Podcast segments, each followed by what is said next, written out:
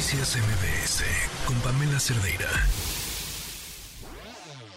Economía para todos con Sofía Ramírez.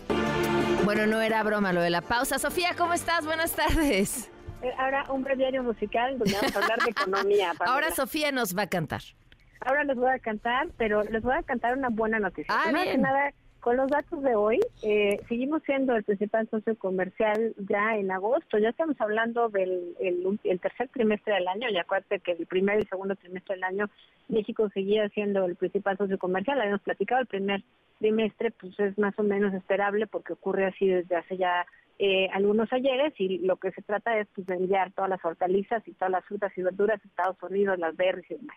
Segundo trimestre, seguimos siendo socios principales comerciales por arriba de Canadá, eso fue una gran noticia, pues obviamente por la maduración de muchas de las inversiones de años anteriores, pero que en agosto sigamos siendo el principal socio comercial por arriba de Canadá y de China, pues francamente te habla de que todavía este momento mexicano realmente está ocurriendo. Y eso me lleva a platicarles qué estamos haciendo al día de hoy en un evento que se llama el North Capital Forum, el foro del capital norteamericano, organizado por la US Mexico Foundation, que es una organización de sociedad civil que tiene sede en Washington, y está aquí conjuntando académicos, investigadores, eh, organizaciones de sociedad civil, eh, think tanks y demás de los tres países, México, Canadá y Estados Unidos. Y estamos eh, en tres días de encerrona discutiendo justamente hacia dónde tiene que moverse la relación trilateral. Y en ese contexto presentamos el proyecto norteamericano que van a encontrar en la página www.thenorthamericanproject.com, perdón que esté en inglés, pero por los socios de Canadá y de Estados Unidos difícilmente hablan español. Y ahí van a encontrar la información en español y en inglés sobre tres cosas. La primera es tenemos 40 años de apertura comercial. Esto, esto del nearshoring no es del 2020 para acá, no es algo que solamente sea por el, la, eh, el conflicto vaya, geopolítico y comercial con China que data del 2018. Esto viene de mucho más atrás. Esto viene de los años 80, cuando México se adhiere al GATT, que es este acuerdo aduanero eh, global, digamos, a los primeros visos de globalización que vivimos eh, a finales del siglo XX. Luego con la firma del Telecán en 1994, NAFTA para eh, los angloparlantes. Y finalmente eh, podemos ver cómo con la firma del TEMEC, incluso en un año pandémico, en el verano del 2020, pues ha sido un parteaguas, porque a pesar de que en los dos eventos, digamos, de contracción económica 2008-2009 y en el de 2020, pues vemos cómo disminuye de buenas a primeras el comercio entre los tres países, muy rápidamente se recupera y se alinean las cadenas de suministro. Creo que en la pandemia o en la pospandemia realmente lo que estamos viendo es justo la importancia de tener no solamente aliados o no solamente socios, sino personas y, y empresas entre las cuales se puedan comprometer a ofrecer las soluciones de integración comercial que hoy día demanda el mundo. Entonces, en ese sentido, Pam, tenemos eh, eh, una planeación hacia dos objetivos comunes, que uno es la prosperidad, porque todo este crecimiento del comercio y de la economía pues tiene que ir tendiente hacia algo, y creo que la prosperidad es algo a lo cual, aunque como palabra puede sonar lejana, cuando la desmenuzas y te das cuenta que hay más educación y mayor calidad en las escuelas, en los lugares donde hay plantas de fábrica, porque pues hay una demanda de los hijos, de los trabajadores de la planta, hay mejores condiciones de salud porque se despresuriza el sistema público, ya que las plantas tienen por ley que eh, tener a partir de cierto tamaño una clínica o un pequeño hospital dentro de la planta para las trabajadoras, trabajadores y sus familias.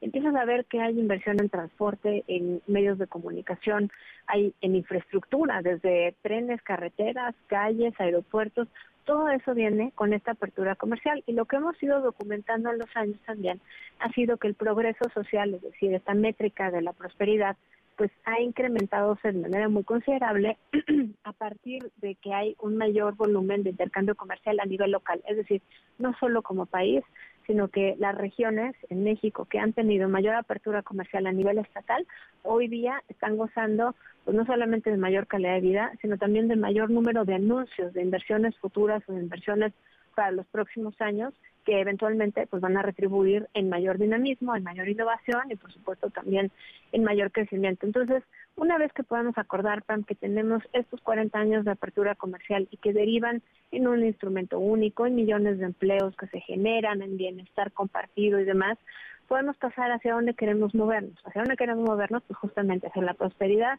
y hacia la competitividad. Competitividad no es otra cosa sino hacer las cosas mejor con, las, con los elementos que tenemos y hacerlo de manera dinámica e innovadora. Esa definición de competitividad no es mía, es una definición del Foro Económico Mundial, pero realmente puedes buscar en distintas fuentes, todo se regresa a lo mismo e involucra al hecho de que las empresas pues tengan inversión en innovación y en ese rubro pues obviamente la competitividad viene asociada a mayor crecimiento económico, a mayor inversión en infraestructura, a mayor apertura comercial en distintos sectores que ahorita todavía parecieran no ser tan relevantes. Quiero destacar tres, el de los chips semiconductores, que ya hemos visto los anuncios de inversiones en el en el sureste mexicano, pero pues todavía no se concretan, más bien hemos visto las invitaciones del gobierno a invertir en el sureste mexicano para hacer microchips.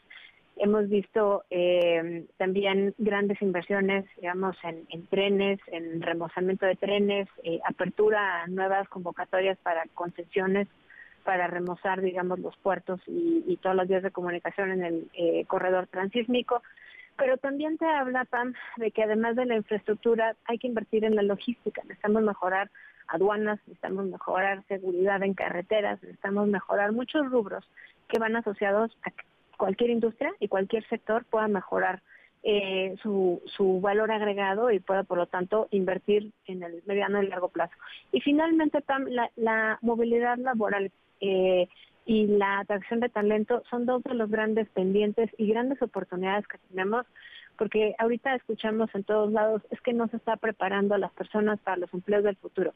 Vivimos una economía tan dinámica que muy difícilmente vamos a poder decir hoy qué van a estudiar los niños que hoy van en sexto de primaria o en segundo de secundaria, porque la demanda del mercado laboral es muy dinámica, porque vemos que es un mundo muy cambiante, pues sobre todo porque todavía vemos que hay una cantidad muy importante de vacantes en Estados Unidos, en Canadá, que podrían llenarse si mejoráramos esta movilidad laboral entre los tres países.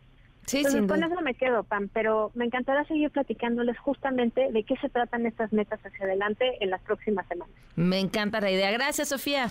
Noticias MBS con Pamela Cerdeira.